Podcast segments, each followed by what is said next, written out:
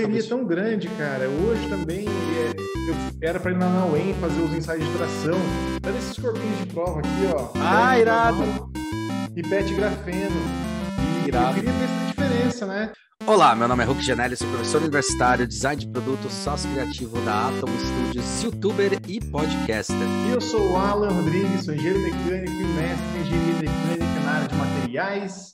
E hoje a gente vai falar tudo que a faculdade não ensina sobre projeto do produto e ferramental. Principalmente ferramental, né, Alan? Principalmente. Produto até ensina, né? Ferramental que, que é, pega. O, o, problema é que não dá para falar um sem falar no outro, né, cara? Pelo menos eu não consigo não enxergar, cara, isso daí, um sem o outro. Assim, dentro. É. É, é. quando você tá falando assim, o que, que a faculdade, o que, que a faculdade não fala de ferramental ou de produção?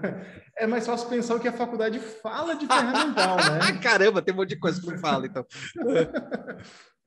Cara, na faculdade, para você ter ideia, Hulk, lá eu, eu aprendi que molde é, tinha um macho, tinha uma fêmea, o molde abria e saía peça. Uhum. Tá, mas, cara, mas como assim? Eu ouço o pessoal falar que projetar molde é difícil, é complicado, não é só macho e fêmea. E até o pessoal faz curso de software, é, fala lá, ah, esse curso aqui é para ensinar a fazer molde de plástico. Uhum. Aí o cara aprende a fazer, desenhar uma peça e extrair é, macho e fêmea. Tá, isso é o molde para eles, né? Ter, uhum. ter macho e uma fêmea é o molde, mas, cara, não é. Tem tanta coisa aí no meio que, que não se fala que chega a ser até triste e frustrante para quem compra esse tipo de curso. Puta, é, é foda tanto pro. É, e é foda tanto pro, pro, pra quem compra, né, cara? Mas na hora que você vai projetar, na hora que você vai pensar, você fala, cara, como assim? Aí o cara toma um susto, né? Tá falando com o cliente, você, cara, nossa, esse molde vai sair 60 mil reais. Eu falei, cara, esse dia dá graças a Deus, cara, o tamanho dessa peça, 60 mil reais, tá muito barato, cara, porque Exato. vai ser roto, né? E daí eu pensei Exatamente. no processo de roto para ele, ele não queria, uhum. que ele tinha um uhum. puta preconceito. Eu falei, cara, uhum. roto para peça grande é, é, é, é, excelente, é fantástico. Não, eu quero fazer injetado. Tá bom. Aí fizeram coisa, 700 mil reais. Não, exatamente. Então, às vezes, as pessoas já vêm à cabeça com a ideia de fazer injetado. É, Cara, adoram, é né? muito legal lenda, você né? injetar uma peça. A produtividade que você tem é muito boa. Só que às vezes o cara não vai vender 10 mil peças no ano não. ou 10 mil peças no mês para compensar. Então, se o cara assustou com 60 mil por rotomoldagem, né? Imagina para injeção. Nossa. então foi 700 de injeção, cara. Ele olhou, foi esse preço, foi, foi 60 é. mil. Aí a gente falou, não, eu quero injetado. Eu falei, olha, injetado não vale a pena. Não, quer, tá bom. Aí fizemos injetado. Aí são 700 pau. Ele, pô, mas tá certo isso? Eu falei, tá, cara, é isso aí. Tem um monte de ferramental que a gente vai fazer, tem um monte de coisa. É né? Mas Sim. você quer saber um negócio engraçado em molde, que foi uma coisa que eu tomei um susto, que assim, as faculdades pegam e não ensinam, cara. Uma coisa que eu acho assim, mais básica até do que macho fêmea, ângulo de extração, que todo mundo fica desesperado, né? Ai, ângulo de uhum. extração, cara, tem coisa muito pior, né? E, mas esse negócio que é engraçado, quando você vira, eu lembro que eu viro para os alunos e falo assim: vocês sabem o que, que é o molde? Aí fala, ah, o molde, uhum. tal, de tirar peça tal. Falei, ah, tá. E você sabe como é que funciona o molde, né? Aí explica um pouco. Aí fala, você sabia que o molde é diferente da cavidade? Ele falou, como assim? A gente geralmente faz, que a pessoa ensina molde, é normal ensinar molde fazendo tipo, ah, o molde de um, de um, de um para barbutina, né, em, em, gesso, fazer um molde de resina, né, ou um uhum. molde para tirar peças em resina, um molde de silicone e tal. Falei, não, o molde só que eu falei, não, então, são duas coisas distintas. Vocês têm um molde e você tem a cavidade. Nesse caso, o seu molde e a sua cavidade são uma coisa só. Né? Exato. Mas uhum. você pode ter um molde enorme com trocentas cavidades, né? Tanto que Sim. copinho de plástico, você olha lá embaixo vê uma numeração.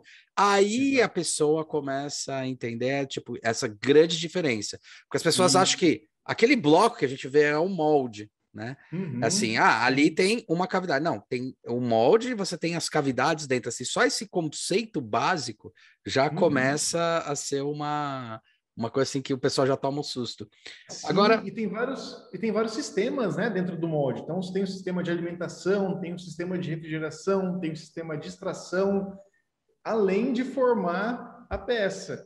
É, e é, para evitar ter essa desambiguação, muitas pessoas usam, chamam, né, molde, a parte da cavidade, e porta-molde, aquela estrutura toda ao redor dela para fazer funcionar.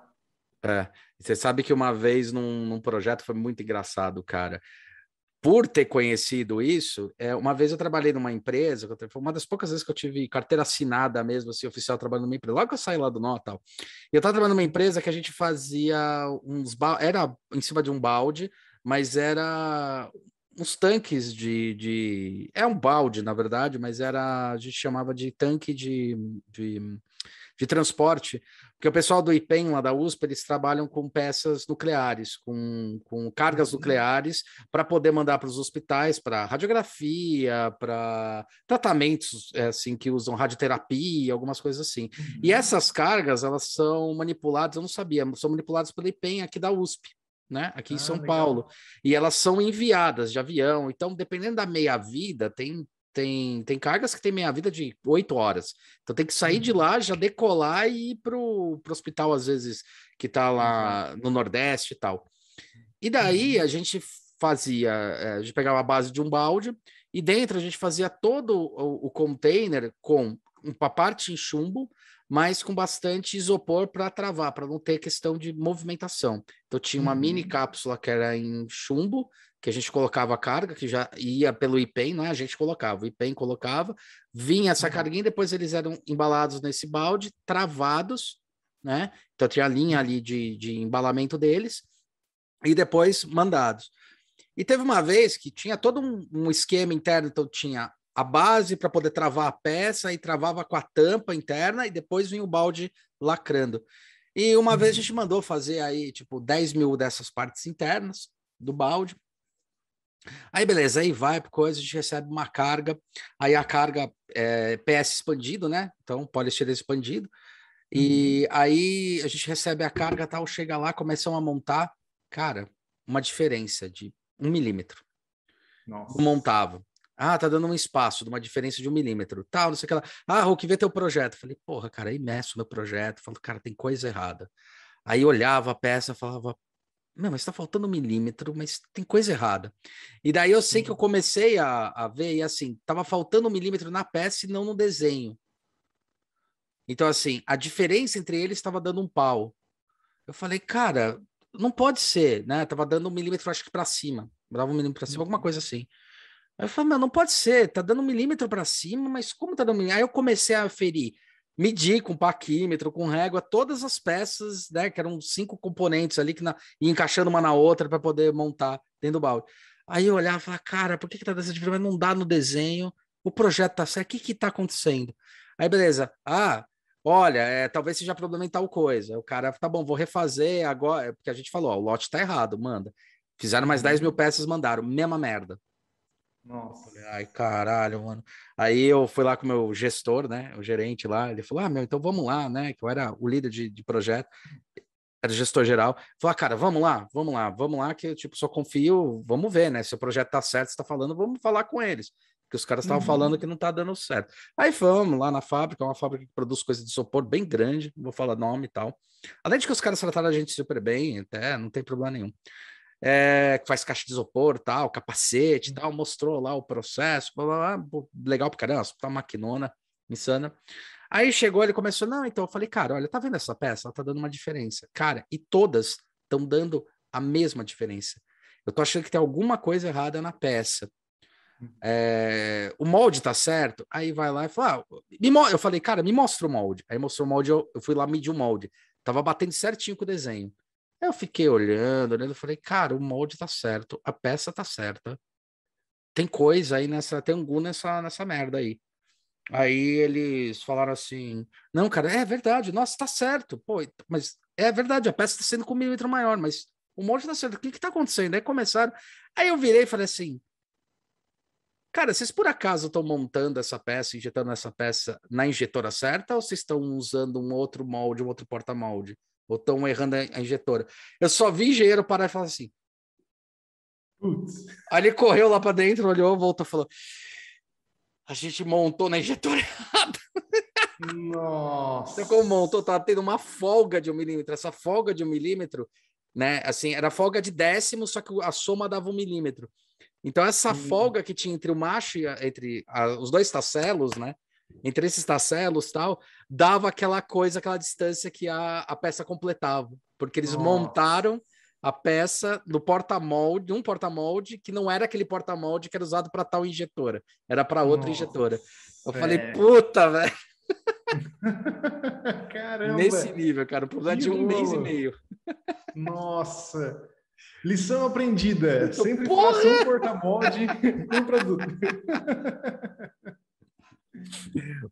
Cara, é, esse é um grande, grande problema também. Então, tem muita gente que às vezes quer economizar é, no molde, no porta-molde, então acaba fazendo o mesmo porta-molde para vários produtos. E nisso, o cara que está ali na. O processista tem que ficar encontrando qual porta-molde vai aonde, posicionar corretamente. Puta é um trabalho merda. terrível. E para perder molde é fácil, né? Sim, sim, para perder molde é fácil. de aço. Cara, para perder molde é fácil, né? É, tem uma coisa que eu achei curiosa também nesse universo, principalmente quando a gente fez os, os baldes aqui que eram injetar, é, soprados, isso aqui aconteceu bastante, de como é um molde que os caras pegam e fazem uma peça, por exemplo, é, eles pegam aquela cavidade, aproveitam o, o bloco de molde, né? Que daí é só uma cavidade mesmo e um bloco, então é, é a mesma coisa, e eles re, é, e daí eles aproveitam esse bloco para fazer a usinagem para a nova peça, quando a peça é uhum. é maior. O que eu acho muito legal, isso que é o reaproveitamento desse molde, né? Você fez Exatamente. bastante disso? É complexo para caralho? Como é que funciona? Então, na verdade, você pode reaproveitar o molde, você pode até, por exemplo, manter o porta-molde, mas você quer lançar um produto novo. Perfeito. É, vamos supor, é, o controle do, do Play, do Play 4 para o Play 5, mudou um pouquinho, mas vamos, vamos supor que não tivesse mudado. É, então, o 3, o 4 poderia... é o mesmo. É. Isso, é quase, a, a, geometria é praticamente a mesma, às vezes o posicionamento dos extratores é o mesmo lugar, refrigeração não vai mudar, então você trata só a questão da usinagem, a reusinagem da cavidade. Então faz a sua geometria nova, cria aquela aquela textura, não sei se você viu do Play Vi, 5, vi, aquilo lá é textura laser, cara, isso é insano, nossa. Lindo Sensacional aquilo lá. Então são coisas que você pode aproveitar o molde antigo de um produto que, claro, você não vai usar mais, né? Uhum. Para produzir um, um, novo. Então é possível fazer sim, só que tem que tomar muito cuidado, por exemplo, com furações. Normalmente o porta-molde, para quem não conhece, é cheio de furação de refrigeração, é cheio de furação de fixação de placa, uma placa na outra pinos extratores. Você tem uma peça, por exemplo, é o controle do PlayStation, já que eu falei dele, né? Uhum. Depois a Aliás, Sony tem eu desmontando o controle do PlayStation 3 lá no, no vídeo do YouTube. Então é só ver. Aí, legal. E se a Sony quiser patrocinar aí também. Pô, tem que patrocinar, vontade, porra. A Sony é foda. Manda dois PS5. dois não, quatro. um de brinde para cada um e a gente para desmontar o outro. Isso, é verdade. Mais um para gente sortear, então. É, boa, boa. Mas é, essa é uma questão, porque a sua peça está toda furada, tá, é, o porta-molde está um queijo suíço. Então, claro, se você conseguir aproveitar, por isso que é tão importante o projeto, você vê no projeto, você consegue aproveitar aquilo lá e realmente é, reutilizar. Quando é cavidade, cavidade simples, é um pouco mais fácil, porque não vai ter refrigeração interna, é, vai ser, às vezes você faz um postiço de refrigeração, como funciona Nossa, com molde sério? de balde, com molde postiço de, de refrigeração? De copo. Que legal, cara. Postiço de refrigeração? Sim, Nossa, postiço. eu nunca tinha falar. Que Porque louco. assim, na verdade, deixa eu pegar aqui. Você pode até mostrar aí que depois vai para o YouTube, aí. Pode ah, até mostrar. sim. É, eu vou até falar para quem não está assistindo, vendo com, com os olhos aí, né? Está só ouvindo. Então, por exemplo, a gente tem um copo, vamos supor que isso aqui é um copo. Então, uhum. a gente tem a parte externa e a parte interna. Então, a parte interna, que seria o macho, é, a gente é difícil a gente pegar e fazer a furação entrando, saindo de lado e depois descendo para fazer refrigeração. Tá. Então, normalmente se faz um postiço interno, que ele tem uma, um helicoide que ele sobe e, e desce por dentro, ou sobe por dentro a água e desce por fora. Então, isso a gente consegue fazer refrigeração de uma forma eficiente, usando torno, usando fresadora, usando centro de usinagem, e não precisa, por exemplo, de uma impressão 3D em metal para fazer essa refrigeração interna super complexa. Então, cara, são soluções simples que você consegue aplicar ali e isso faz com que você reaproveite o molde. Por exemplo, o molde de copo. Você quer fazer um molde diferente do copo? Cara, você mantém o postiço, mantém a extração, que é praticamente igual, você só reusina a cavidade. Então, é, até para clientes que querem economizar um pouco né, nesse, na manufatura, na ferramenta, e pretende fazer vários, é, vários produtos ali, hum. é uma sugestão que eu dou. Claro, eu até aviso isso. Pode ser que dê problema para o cara lá do processista ou do ferramenteiro ele trocar é, a cavidade de um com a cavidade do outro e dar o problema que você comentou. Ah, porque é muito, é muito parecido, é isso. Exato. Aí que, o que pode ser feito são é, sistemas como se fosse Pokayoke, né? Uhum. Ele só vai encaixar se tiver com o posicionamento certo ali, senão ele não fecha e não vai dar para você montar. Aí se vai ficar perceptível. Se alguém achou muito estranho esse Pokayoke que ele falou, né? O Pokayoke, é, Kinder Ovo, quando vocês vão montar os bonequinhos lá, não dá para montar de outro jeito, só tem um jeito de montar, né? Aquilo lá é um uhum. Pokayoke, a gente fala são registros de peça que é usado tanto na peça injetada quanto nos próprios moldes para você não ter como como errar posicionamento de montagem, né? Exatamente. Ah, é até interessante ter lembrado, né, dessa questão do, do Kinder Ovo aí. Por exemplo, se a gente for aplicar ao molde no geral, normalmente molde, é, um porta-molde de polímero ali para injeção, ele tem quatro colunas, né? São quatro pares ali de bucha e coluna. Tá. Então, é, para algumas peças são tão parecidas é que parece que um lado é outro lado, a gente não sabe direito na hora de montar ali. Então, se for as quatro colunas iguais, quatro buchas iguais, o cara vai fechar de qualquer jeito. E para o molde 0,2, 0,1 milímetros, ou então 5 centésimos, 5 milésimos, cara, já vai dar diferença, Sim. já vai dar rebarba, você vai poder Dá jogar uma... fora seu lote inteiro por conta disso, né? Então ali você pode fazer uma coluna dessas deslocada ou uma coluna mais é, com diâmetro maior do que a outra, do que as outras três. Então aí não tem jeito de fechar o molde de uma forma diferente. Isso você também garante que você é, vai ter sucesso aí, não vai produzir 10 mil peças, né? É. no porta-molde errado. Imagina só, né, cara? É bizarro. Nossa. Meu, o, uma coisa que é, eu acho curiosa aí, no, no, que eu acabei aprendendo um pouco mais tarde, é essa questão da refrigeração, né? Por que, que é uhum. importante eu fazer refrigeração na minha peça? Bom, Hulk, a questão é a seguinte: eu acho que tem tanta coisa, cara, tanto parâmetro para dar errado no molde de injeção. é. Cara, tem tanta coisa que às vezes eu não acredito como que aquilo funciona. Ideia. é como a impressora 3D de filamento, né? Pô, uhum. O cara que imaginou, eu vou extrusar esse filamento, eu vou passar camada em cima de camada, que é um conceito super simples, uhum. mas acredito que um monte de gente pensou nisso e fala, cara, qual a chance de dar certo? Qual Sim. a chance dessa camada é, grudar uma na outra? Hum, nem vou levar esse projeto adiante. Mas teve um louco lá que que falou, eu vou fazer desse jeito e vai funcionar. E o cara fez e funcionou. Então, assim, contra todas as probabilidades ali, o negócio funciona, mas tem que ser muito, muito bem pensado.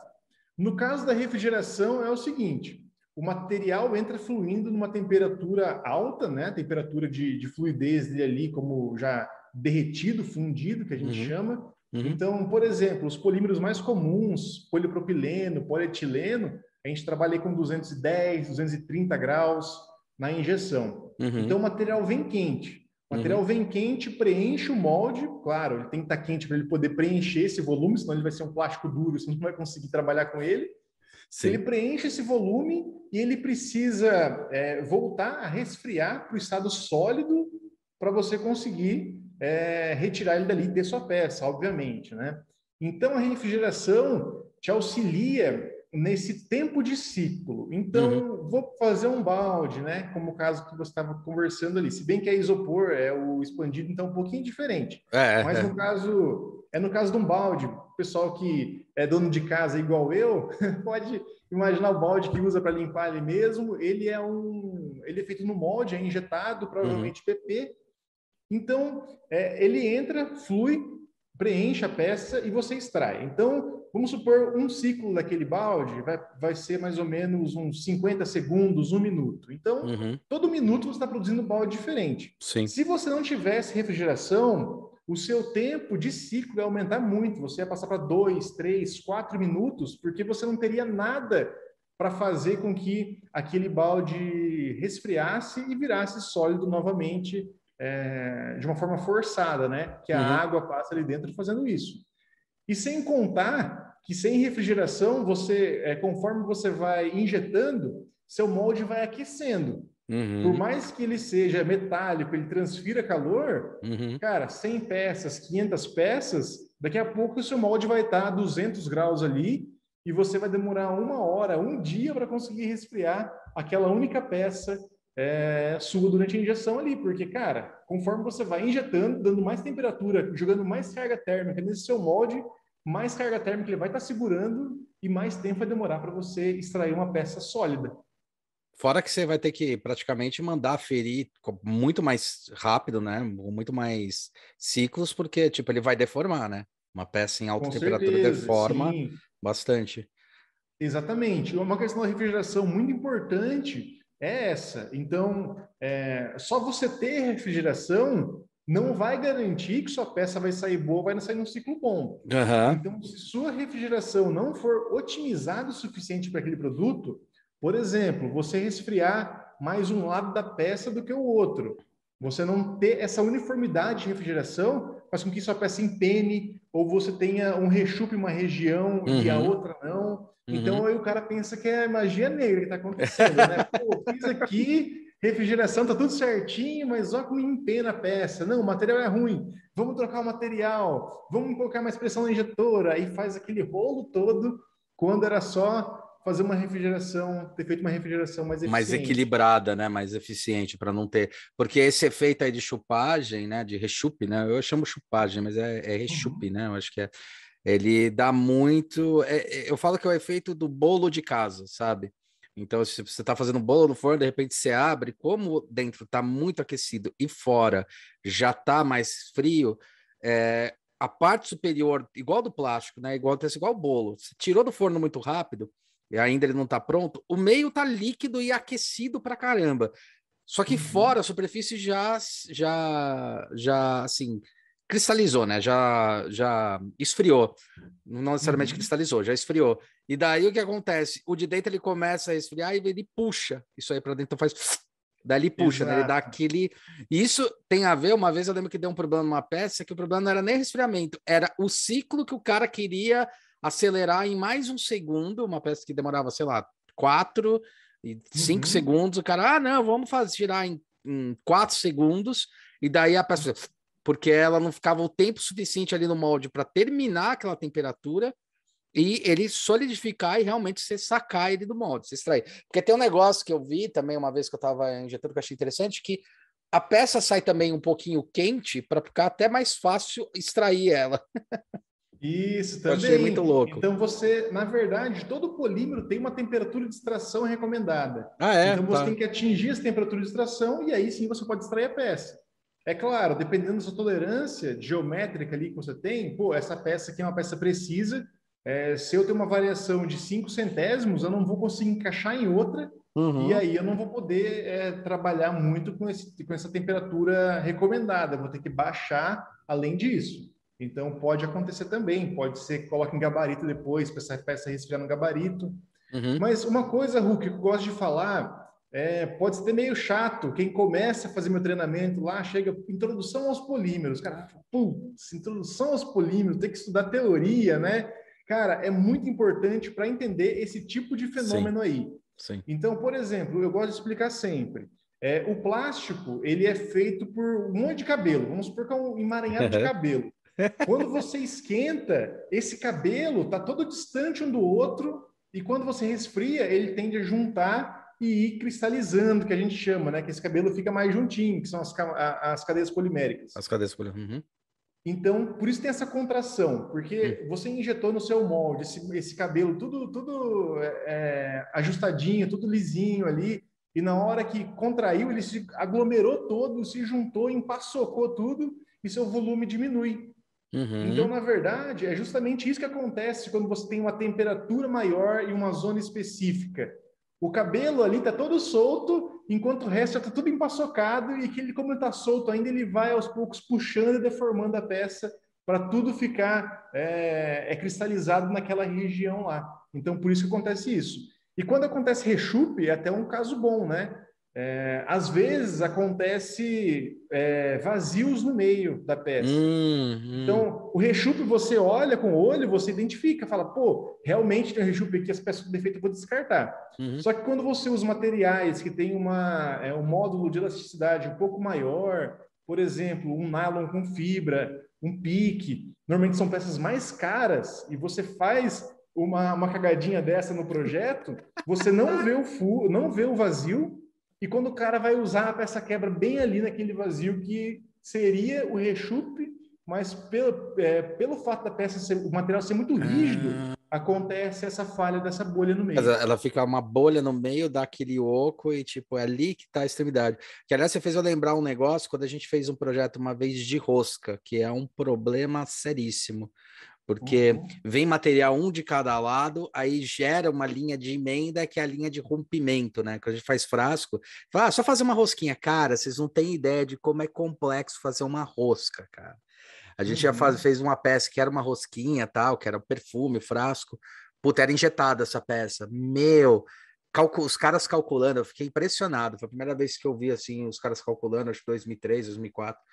É, logo, deu logo depois que eu me formei, a gente tava fazendo um projeto lá para Avon e daí tinha arroz. Eu falei, não, é uma arroz, cara, é simplesinho, é, assim, é um donut. Ele falou, cara, deixa eu te explicar, o, dan, a, o, o, material ele vem fluindo dos dois lados, no meio ele tem um, um meio de curva, né, um meio de rio. Uhum. Aí ele vai vir, quando ele chega aqui atrás, se eu não fizer o projeto certo, vai chegar as duas frias, essa na emenda com essa, essa ponta com essa. E aqui dá o ponto de rompimento, é onde vai quebrar a sua peça. Exatamente. É. E isso fica muito evidente, essas linhas de solda, linha de emenda, linha de costura, tem vários sinônimos aí, né? Uhum. Fica muito evidente em frascos, em tampas, que o pessoal utiliza algum tipo de pigmento perolado ou metalizado. Ah, tá. Cara, dá para ver muito, muito, muito bem. Eu até é, eu fazia com mais frequência antes, algumas análises de peças plásticas, sabe? Uhum. Até vi um shampoo da minha esposa lá, que era, não sei se posso falar nome aí. Pode. era um shampoo da 3CM, quem eu tiver em é. casa é. aí, uhum. que tem a, a, a, tampinha ali, tipo, é, é, meio que um flip assim, uhum. só que ela, é, são duas peças, né? E ela fica realmente daquele jeito, é um perolado, meio um dourado ali. Uhum. E eu vi, eu vi aquela linha de solda, eu falei, nossa, eu vou virar aqui e certeza que o ponto de injeção vai estar do outro lado exatamente. Uhum. E realmente estava ali do outro lado, porque ficou muito, muito marcado mesmo. Então, por que acontece? Né? Tem essa linha de emenda. Só que nessa emenda, é, a gente tem que pensar que daí é, os pigmentos metalizados ou perolizados, eles são como se fossem algumas plaquetas, umas moedas mesmo, né? É, é, é. Então, dependendo pó de alumínio, né? Por exemplo, moeda... pó de alumínio é usado, né? Misturado, uhum. tem um negócio assim, né? Isso, é, umas plaquinhas mesmo, alumínio também. É, então, é, são umas moedas. Dependendo da orientação dessas moedas aí, hum. vai emitir uma, vai ter uma refração diferente. Então, isso acontece porque nessa linha de menta a gente não está eu não tenho tudo alinhadinho desse lado, tudo alinhadinho desse outro lado. No meio é um caos, é tudo virado para um lado, para o outro, porque teve uma turbulência ali de. É, teve um choque, né, de duas ondas, né? Basicamente, tipo, Exato. é o Solimões com o, com o Rio Negro. Rio né? Negro e Solimões. É bem ali, né? Pá! Exatamente. E eu então, acho. Pode falar. É, eu acho muito louco, desculpa, eu acho muito louco, porque só para falar até uma coisa, assim, é uma diferença, tá, gente? Existe a emenda do molde para tipo, garrafa PET, aquela garrafa de refrigerante que a gente tem, que a gente fala garrafa PET, porque é em PET, ela, ou alguns produtos, eu vejo uma linha de emenda que é a junção dos dois tacelos, tá? As duas partes. Essa linha é outra coisa, não é a junção dos dois. É quando eu tenho dois materiais que encontram no meio do mesmo molde. Eles batem, igual eu exemplifiquei de Solimões do Rio Negro, quando bate, tem a pororoca ali. é onde dá esse negócio, porque o material ele vai resfriando, vai chegando ali, né? Sim, é, talvez, eu até fiz um post do Instagram há ah, algum tempo, já tem mais de um ano, que é eu falando que o plástico não flui igual água. Porque se uhum. o plástico fluísse tão bem quanto a água, você não teria essa linha tão demarcada. Mas como ele flui de uma forma viscosa, que eu até gosto de comparar com um creme dental, uhum. ele flui, ele, ele junta ali, ele não tem essa capacidade de se mesclar um com o outro e aí vira aquela, aquela linha de solda ali de emenda. E tem casos, claro, depende muito desse ângulo em que as duas frentes se encontram, tá? tá? Então, dependendo do ângulo que elas se encontram, vai formar uma emenda mais frágil ou mais resistente, perto da resistência material. Mas a gente pode dizer aí que essa resistência pode cair até 30 a 50% Caramba. É, nessa nesse ponto de emenda aí, dependendo da angulação dele, claro. Caramba, cara, que bizarro. É... Porque você cria um entalhe ali, né? Você cria um, uma, um ponto de acúmulo de tensão. É, uhum. a, a, olho nu a gente não vê, mas com o microscópio a gente vê que tem um, um entalhe, um Vzinho, bem onde que está Nossa, cara, eu, vou, eu tenho um microscópio eletrônico, vou dar uma olhada. Eu nunca, nunca parei para olhar essa, essa parte. Isso achei muito louco, cara. E, e é engraçado, né? Porque é, tem esse, esse ponto, né, que eu estava comentando a rosquinha. Uma outra coisa também que pegava bastante era fazer, tipo, o que a Apple consegue fazer, que é insano, que é fazer os cantos vivos né? Uhum. Porque o uhum. material para chegar naquele canto, primeiro para fresar aquilo lá é insano, né? Porque você tem as brocas de fresa que tem tamanho, meu, é insano fazer uhum. aquilo lá retinho e aferir aquilo lá. Mas por material chegar ali preencher é uma treta, né? A gente também tentou fazer cubo, cara, hum, bicho. E não era sopa, era injetado, né? O sopro até dá para é, entender, sim. mas era injetado, é muito doido. É, questão de cantos, é, eu não recomendo fazer canto vivo, cara, é muito, muito, muito difícil. É, mas se você for querer fazer algo próximo, deixar um raio de 0,25 milímetros. Uhum. Porque o que acontece? Se o seu canto for vivo, a durabilidade da sua ferramenta vai ser muito, mas muito menor mesmo. Então, porque dá, que... dá um ponto de, de rompimento, né? É ali Exato, que rompe, né? Porque a gente tem que pensar é como se fosse é, o molde, é, também essa questão de fluidodinâmica, de aerodinâmica uhum. mesmo. Uhum. Então você forma vórtices naquelas regiões é, mais é, pontiagudas ali e é aquela, aquele ditado, né? Água mole em pedra dura, tanto bate até que fura. Uhum. E realmente essas quinas elas se desgastam com o tempo. Então, dependendo da abrasividade do seu material, você ao passar do tempo você vai ter uma, uma, uma borda arredondada já porque é. você desgastou o material daquela, daquela superfície. Então, para isso, você tem que garantir que seu molde seja num material resistente, tá? E também numa dureza superficial elevada para resistir é, a quantidade de ciclos que você espera que ele resista. E uma curiosidade, você falou disso daí das resistências, uma curiosidade que eu sempre tive é o molde, a gente vai lá num bloco de molde em aço tal, e vai depender dos aços, para depender também dos materiais tal. Existe têmperas diferentes para a parte da cavidade interna e da parte externa? Como é que funciona isso? Então, a questão da parte externa, normalmente é, o molde, o, o porta-molde, né, a gente não utiliza uma têmpera nele. Uhum. A gente, o material que é usado normalmente é o SAI 1045, tá. é que ele é um aço de médio carbono aí, que ele vai ser um pouco dúctil, mas vai ter ali uma, uma, uma resistência mecânica boa. Alguns eixos, é, eixos não, não muito especiais, são com esse mesmo tipo de material. Porque, imagine, ali com a pressão da injeção, você tem uma força, às vezes, de, sei lá, duas, três toneladas querendo abrir esse molde. Perfeito. Então, o seu material ele tem que ter uma, uma flexibilidade, uma ductilidade ali, tem que ser do nível estrutural para que ele possa deformar, mas voltar à posição original caso ele passe desse limite, tá? Então isso é muito importante. Seria o efeito elástico, material... basicamente, é isso? Isso, ele tem um certo efeito elástico. Ele, claro, ah. ele não pode ter tanto, né? Não sim, sim, sim, um, aço, sim. um aço 1006, um aço carbono ali é, de baixíssimo teor de carbono para não é, deformar tanto, mas uhum. ele tem que deformar um pouquinho. Porque uhum. se a gente for usar um, um VC 131, por exemplo, que é o material que se usa para fazer facas de corte de aço mesmo, para cortar aço, uhum. cara, aquele material ele é muito resistente. Mas se você passou do ponto é, de força que ele suporta, ele trinca no meio na hora e, cara, parece chocolate congelado, que você corta ele, ele trinca e. Ah, cara, vai, acabou. né? Vai numa. Que doideira. Exato.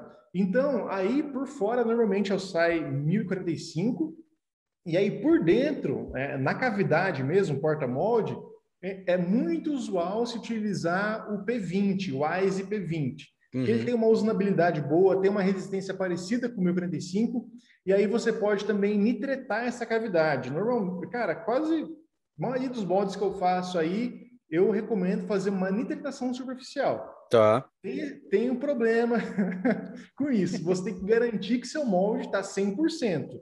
porque depois de nitretada essa camada superficial, para você conseguir reusinar, fazer qualquer tipo de operação nessa, nessa cavidade, nesse né, cavidade, aí, cara, já era. Fica muito, muito duro. Você quebra a broca, gasta fresa e você não consegue usinar direito essa, essa cavidade mais. É quase chegar lá no pré-sal, né? Você arregaça as brocas antes mesmo de passar de um metro, tipo, né? Tipo isso mesmo, o negócio não, não vai, não vai. Porque justamente para você ter essa dureza superficial uhum. elevada para suportar, por exemplo, o nylon com fibra de vidro, é um material super, é, super mesmo abrasivo. Então ele uhum. passa já gastando tudo. Enquanto Caraca. um PP, por exemplo, é um PE já é muito mais tranquilo. Então você não precisa disso tudo muitas vezes, né? Se for uhum. é, é de poucos ciclos. Então são, são alguns pontos aí que a gente sempre tem que analisar quando for, é, for pensar nos polímeros. Cara, tem alguns casos, inclusive, que é, o, o postiço ali, o macho, baldes uhum. também de tiragem alta, é, copos, é, que tem esse postiço redondo interno, que é um postiço volumoso, principalmente uhum. em questões de, de, balde, eles são feitos de cobre berílio, porque eles têm uma hum. troca térmica muito boa e uma resistência superficial relativamente é boa também para esse tipo de aplicação. Uhum. Então a troca térmica é muito mais rápida, muito mais eficiente do que com aço e você consegue ciclos menores a partir disso. Né? Essas duas coisas que ele comentou, o negócio do, do aço, né, dele ser maleável, é por isso que as pontes elas não são rígidas. Se ela balança, fique feliz, porque se ela fosse rígida, primeira trepidada ela ia rachar no meio, né?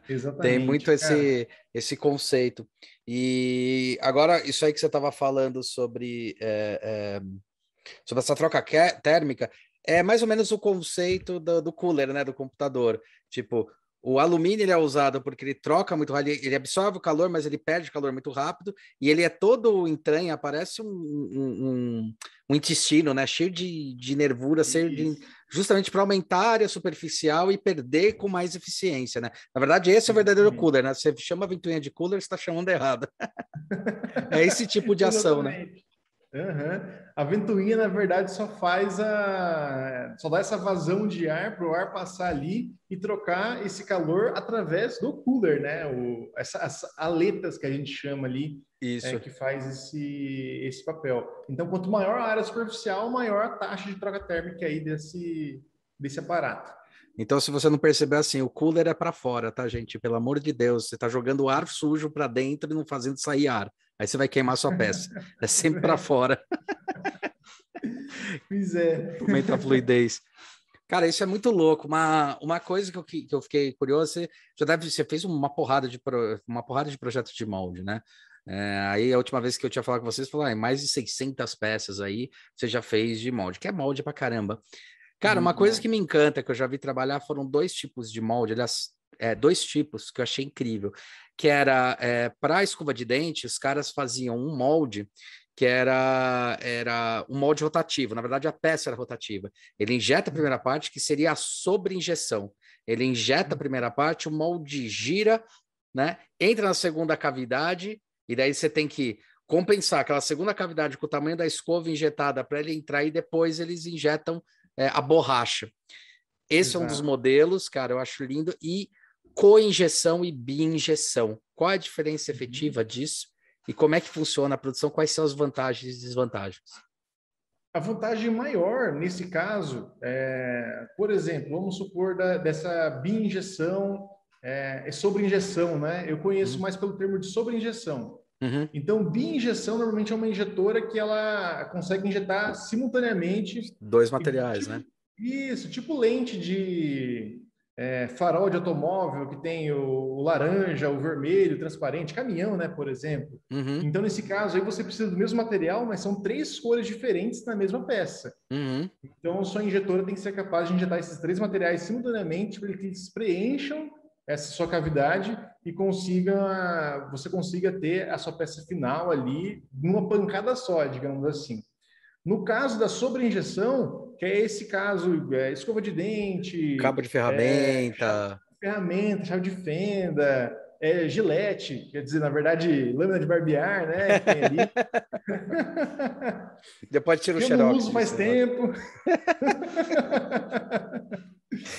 Então, ali são, na verdade, você tem uma peça, igual o Hulk explicou aí, você tem uma peça, você tem que ter uma compatibilidade química entre esses dois materiais, o material rígido e o material flexível, normalmente, que vai ali por cima.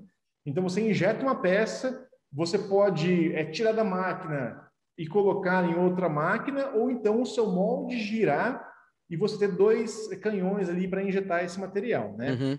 É, então aí você ganha em questões de liberdade, de, é, de geometria, liberdade de design também. Você consegue agregar valor no seu produto final por você ter uma, às vezes, uma geometria mais ergonômica, você ter um, nos pontos principais de tensão ali que poderiam é, causar, é, é machucar a pessoa que está utilizando ali. Então, melhorar essa ergonomia do usuário você adiciona esse tipo de, é, de material, né? Lembrei agora da é, lembrei agora da questão da parafusadeira elétrica, né? Hum, Também tem bastante. Tem, tem o verdade. corpo dela, que é feita em, em poliamida ou é, PBT.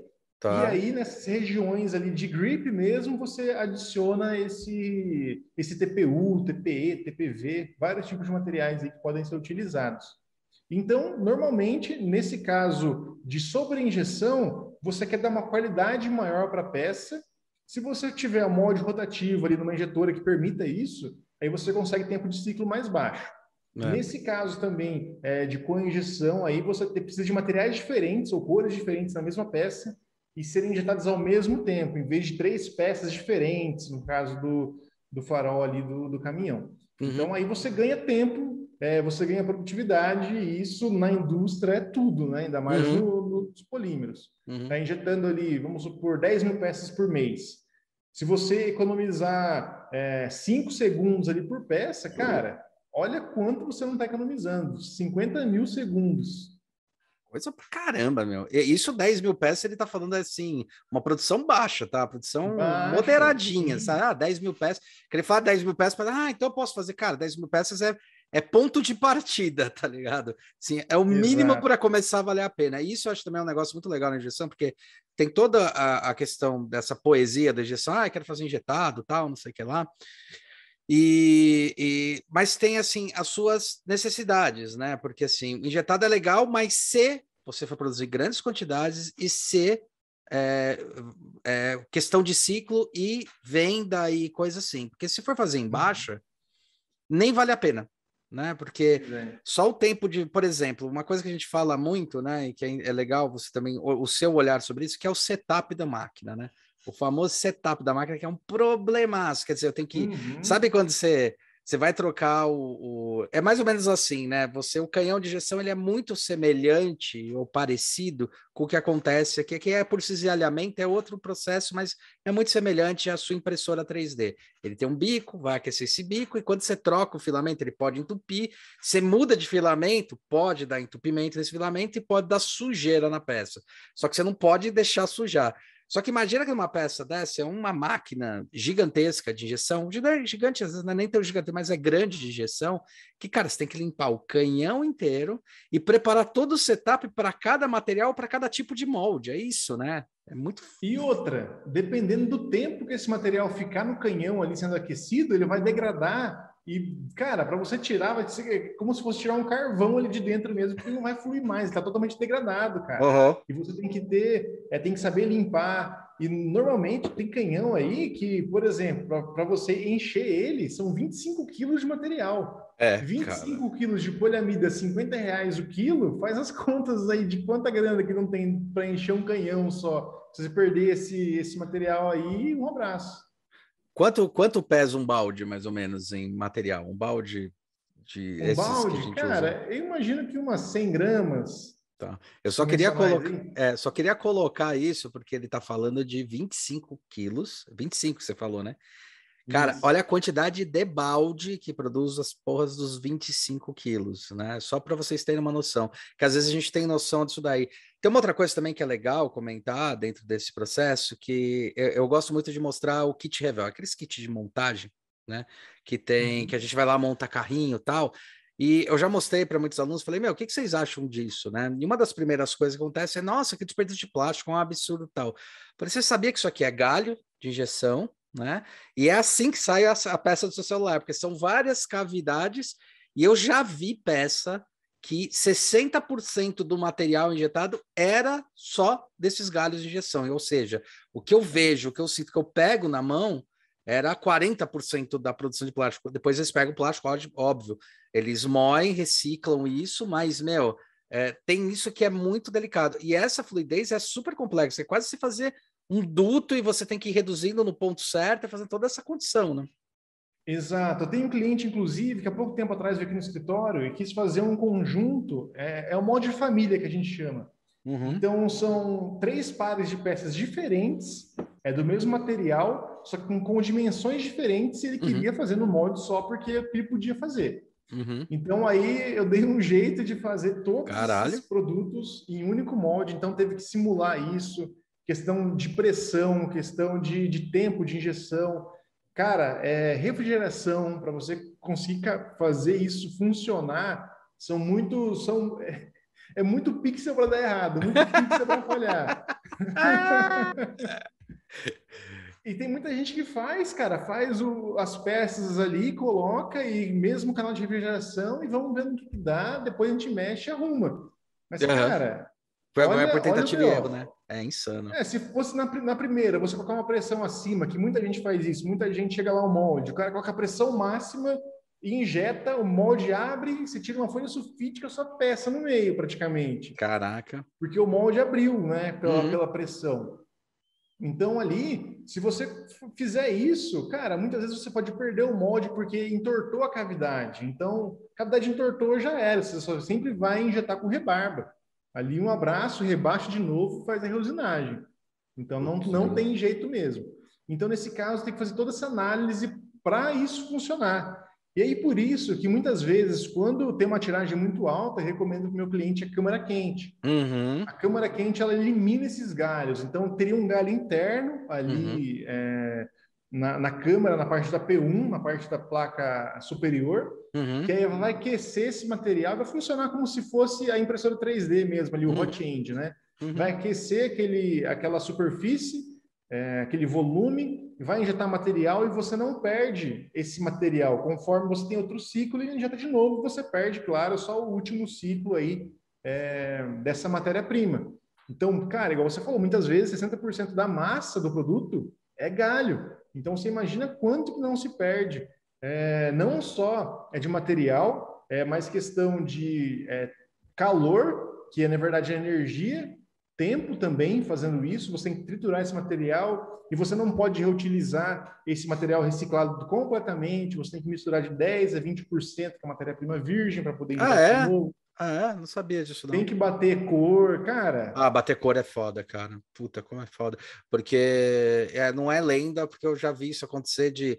Dependendo do, do horário do dia que você injeta e a condição da fábrica, se ela não tiver condições normais de temperatura e pressão, pode variar a cor da sua peça. Cor Entre o dia frio ou o dia quente. É. Cara, dimensional, às vezes você tem uma variação de um décimo de milímetro aí, porque você começou a injetar de manhã a 20 graus e chega de tarde aqui em Maringá, tá 38, 39 graus. Então, o parâmetro nesse meio termo, nesse meio tempo, aí ele muda o parâmetro de injeção. E o cara, o operador, tem que ficar ligeiro com isso aí também. Caraca, então o tempo todo ali mexendo, fora o setup. Quanto tempo demora um setup? Pode demorar um dia todo, né, cara? Fazer o cara, setup. Dependendo do molde, demora. Dependendo do molde, demora. Mas se pegou o jeito já, o, o pessoal da fábrica tem é, esse, esse setup inteligente aí, que eles sabem qual máquina que vai, é, quais parâmetros já foram testados nessa peça, tem essa ficha já pronta, cara, uma hora até três horas aí em um molde convencional, vamos supor de 300 por 400 milímetros, é, é o que se é usual aí. Tá. É, e daí você faz uma primeira lote que são os tryouts para testar, é isso, né?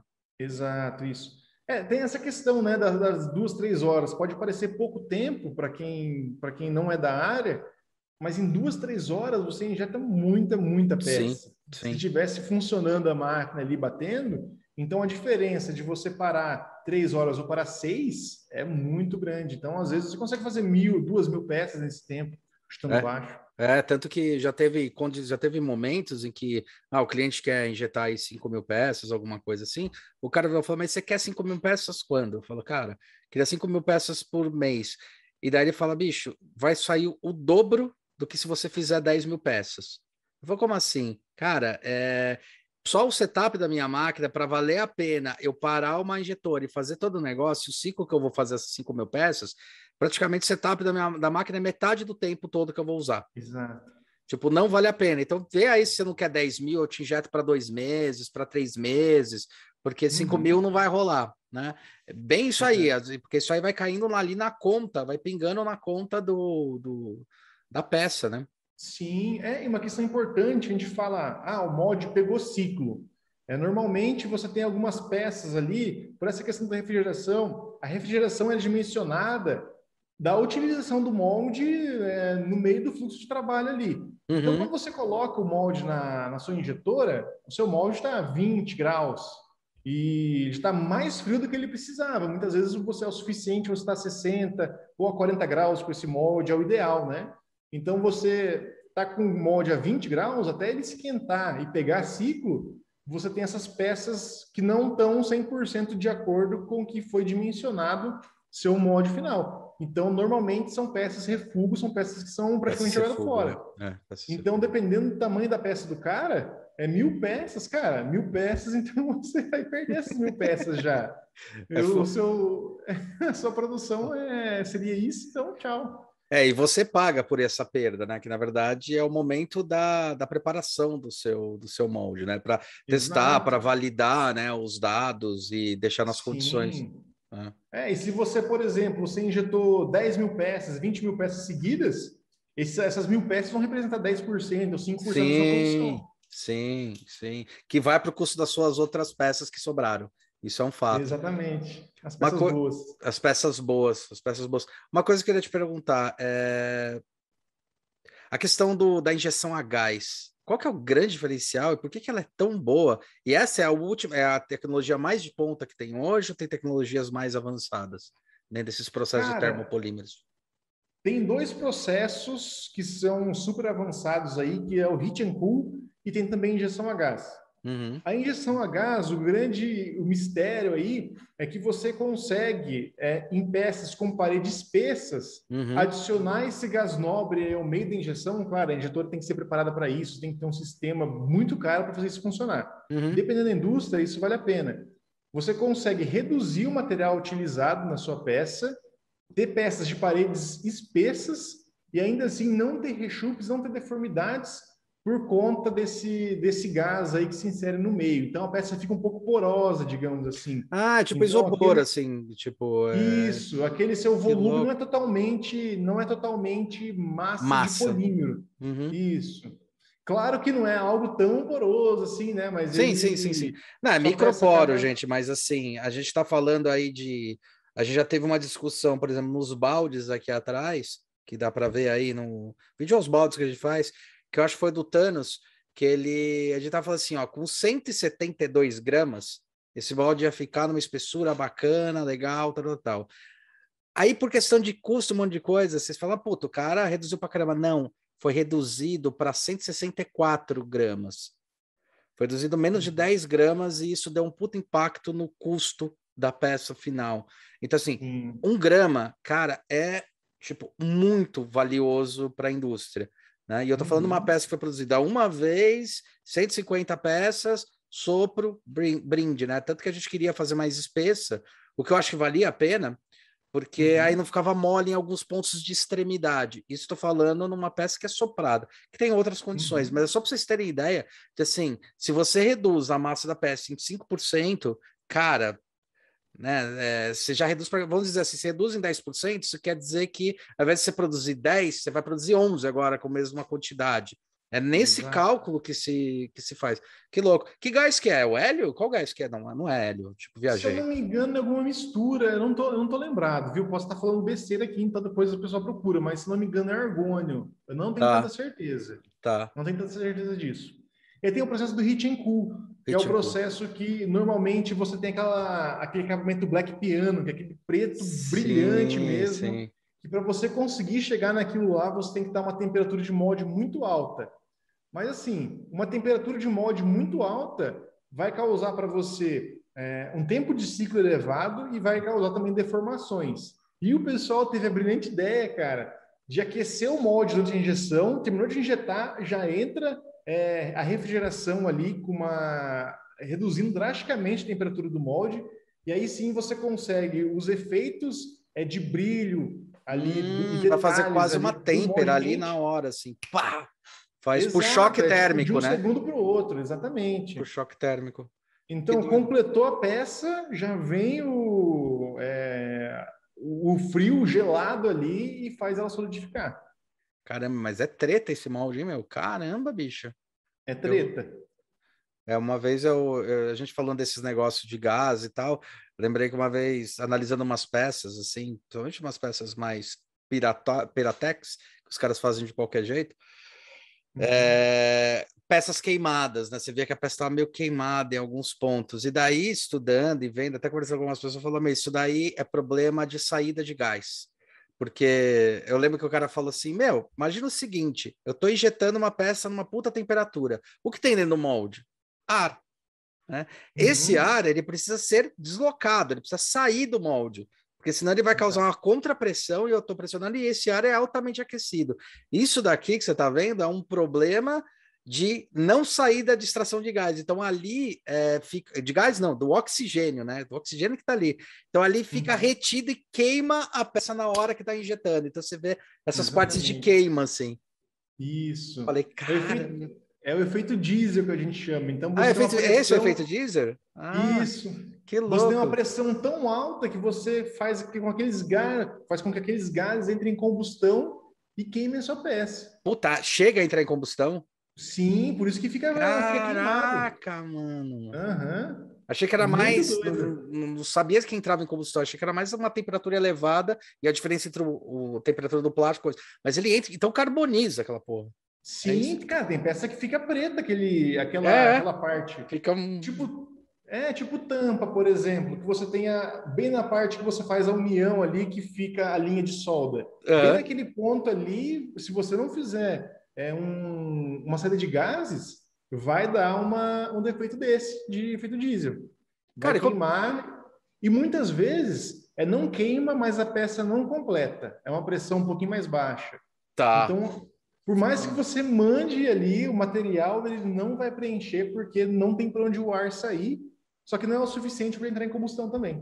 Tá. É o que, assim, fazendo uma analogia bem besta, mas uma analogia que faz sentido, é quando você vai fazer um molde de, sei lá, de silicone, e daí na, você tem que bater, né? Quando você joga a resina lá dentro, você tem que bater ele para sair a bolha de ar e fica a bolha. Na hora que você tira, você vê que tem a bolha de ar e tá, sua peça, peça tá com defeito, porque o ar não conseguiu subir, não conseguiu sair né? Porque você Exato. tem um ângulo negativo, né? Ou você não bateu uhum. direito a peça para retirar isso. Só que na injeção isso aí acontece rápido, não tem como bater o molde.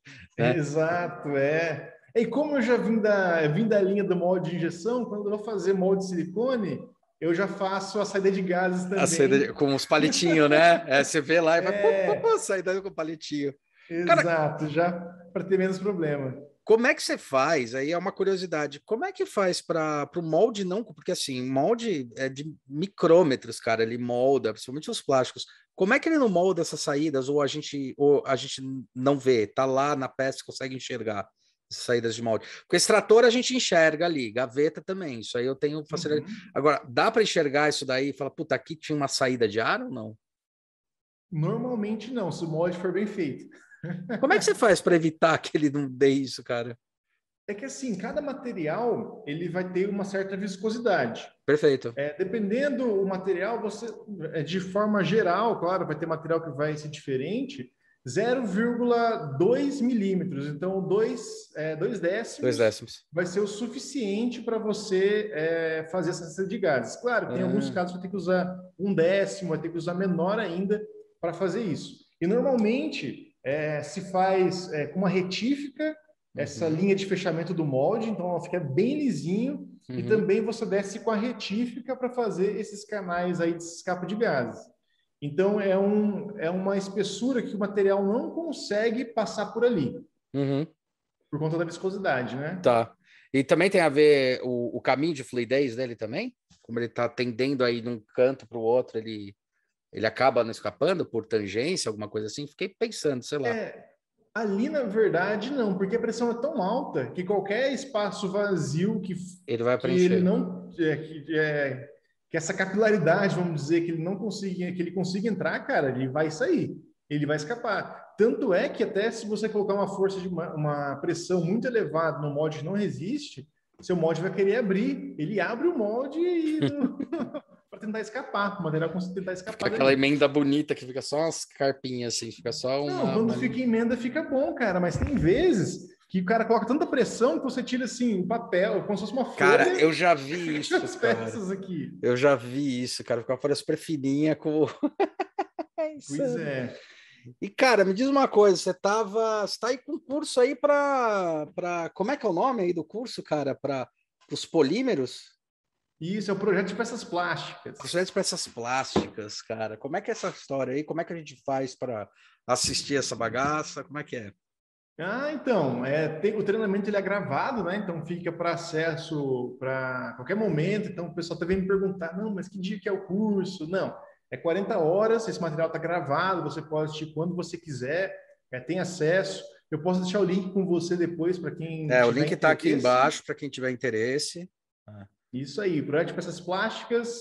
É, então, é, eu ensino principalmente o meu método de como eu trato o projeto de peça plástica, o projeto de produto. Uhum. Porque eu acredito que o grande, o grande segredo de uma peça, de um produto funcionar e do molde funcionar também, está em você projetar a peça já preparada para injeção, ou preparada para termoformagem, preparada para automoldagem. Então, esse é o grande segredo, você deixar seu produto preparado para aquele sistema.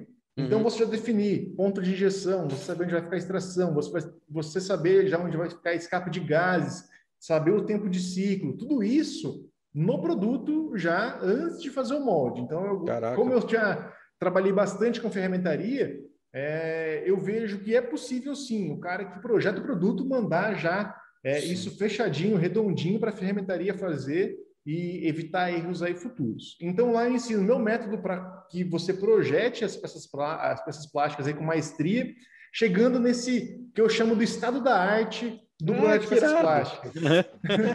que legal, estado da bonito isso.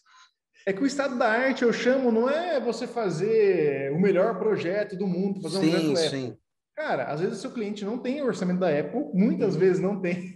É, para fazer sempre, muitas final. sempre, muitas sempre vezes não tem. muitas sempre, quase todas. É.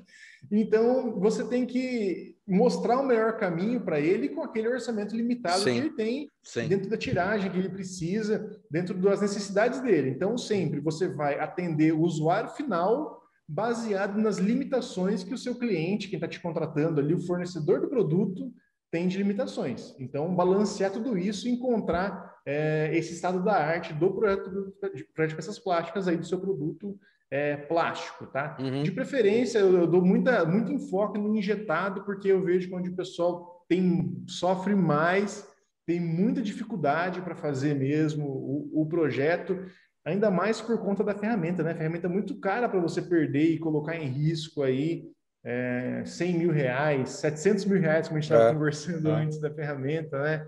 Então você imagina. É, e eu ensino esse passo a passo do projeto e com alguns, é, alguns módulos ali de recursos que você vai utilizar. É, calcular encaixes, calcular nervuras, é, dobradiças, como utilizar, reforços de borda, questões de reforços na estrutura da peça mesmo, montagens, tanto conectáveis quanto montagens permanentes, com rebite, com adesivos, tudo isso eu abordo lá. E também tem os módulos extras com aulas práticas, tem também é, ali sobre impressão 3D FDM, que é muito importante, tem algumas definições que a gente tem que seguir uhum. para fazer é, em FDM também. E em breve vai sair definições específicas, tanto para é, rotomoldagem quanto uhum. também para termoformagem, que são processos importantíssimos aí que se tem na indústria e muitas vezes, quando, como a gente falou, né? O cara, o seu cliente tem pouca tiragem, quer fazer mil peças, cem peças e não compensa você fazer um molde de injeção para isso. Então, uhum. tem que seguir por outros caminhos. Sim. e manter a qualidade. Aí é que tá. Exatamente. Acho ótimo, cara. Eu já, já vi lá o site, é animal, galera, vale a pena pra caramba. E, e, meu, e o Alan manja pra caralho, né? Sempre que eu preciso, eu tô enchendo o saco dele aí. que isso. Os projetos. é, chegando quase 100 alunos agora, então talvez na próxima abertura de turma a gente passe 100 alunos já. E quem quiser fazer parte aí, tá aberto. Vai ter, só lembrando, Hulk, vai ter a hum. Masterclass Plastic Parts, que eu dou um Verdade. gostinho de como vai Verdade. ser ali o curso de peças plásticas. A gente analisa casos, caso a caso, de, de peças reais mesmo. Uhum. Eu trago lá, a gente entende tempo de ciclo, entende temperatura, entende o que foi acertado naquele projeto, o que não foi tão acertado assim, o que foi errado. E é muito importante para quem está começando já ver esses estudos de caso nesse sentido, porque consegue é, já aplicar e ter conhecimento de que não é só você modelar no 3D que sua é. peça vai ficar boa. E além, além do mais, é interessante falar nisso, porque hoje a gente está vivendo um momento totalmente diferente, né? Que o desenho técnico ele já cai por terra, o desenho técnico convencional que a gente tem, e agora você faz um modelo técnico, né? Um modelo 3D técnico. Então é aquela peça, é aquele bloco, aquilo lá que você modelou que vai ser usinado.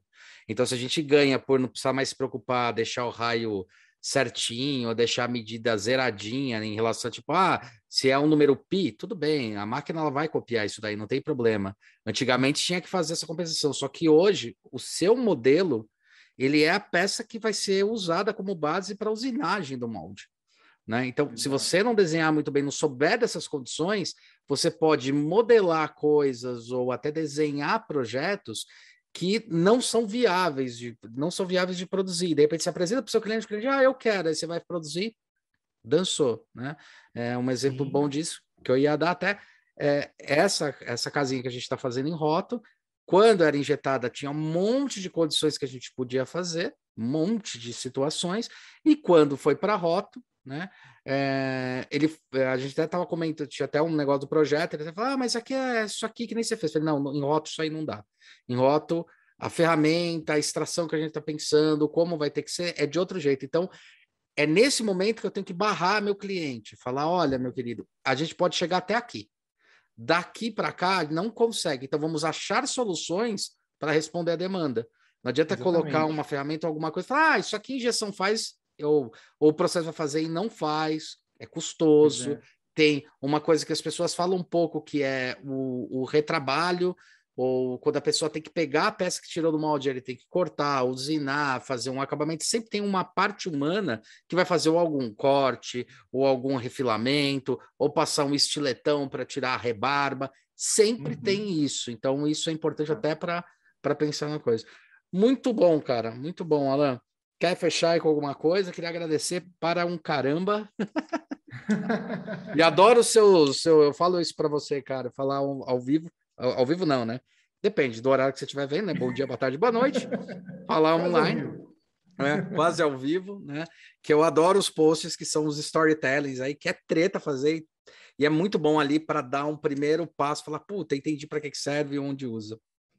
Exatamente. Hulk, obrigado demais pelo convite. É muito bom conversar com você por aqui, falar sobre detalhes mais técnicos do projeto de moldes, é, peças plásticas também, tá tudo, tudo interligado, né? Eu sempre falo que você vai projetar uma peça, você tem que é, ter certeza. É, processo, material e geometria. São três pontos, três pilares que eles vão estar sempre juntos uhum. e você não consegue modificar um sem modificar o outro. Então, é, se você vai mudar o material e quer manter o processo, cara, você vai precisar mexer na geometria. Então, são esses pontos, eles são fundamentais e talvez esse é o recado final que eu quero deixar para quem está assistindo a gente, tá? É. E eu, eu gosto muito de conversar com você. Espero que a gente esteja, tenha outras oportunidades aí. Ah, vai ter. Também cara. você gravar para o Projeto Mestre, meu podcast lá. Convite aceito no ar. ah, não, vamos marcar semana que vem já, hein? Vou cobrar. Cobra não vamos seguir aí divulgando é, conhecimento técnico para as pessoas, porque a gente precisa, eu acho que esse é talvez minha principal missão, divulgar esse conhecimento e também fazer as consultorias para que a gente consiga desenvolver a nossa indústria nacional, porque eu acho que ela está tão fraquinha perto do que ela poderia estar. Tá. É, cara, então, e ela tem potencial, né, cara? E ela tem potencial. É. Então, pô, subindo a indústria, a gente tem uma economia mais forte, a gente tem geração de empregos e todo mundo é, consegue ficar bem aí. Então, é, é minha, essa é a minha missão. Espero ter contribuído um pouquinho com ela aí hoje no seu podcast, para o pessoal que ouve. Não, contribuiu pra caramba. Alan, obrigado, cara. Aprecio muito o trabalho, cara. Acho incrível. Acho um trabalho fundamental, é, porque é quando a gente começa a materializar né, a ideia de um projeto, a ideia das coisas. Mas é isso aí, galera. Se vocês quiserem saber qual foi o molde mais complexo e mais é, complicado dele, se inscreve lá no curso, pergunta para ele diretamente que ele falar para vocês. Isso aí. Beleza? Valeu, Alan. Valeu, Hulk. Obrigadão.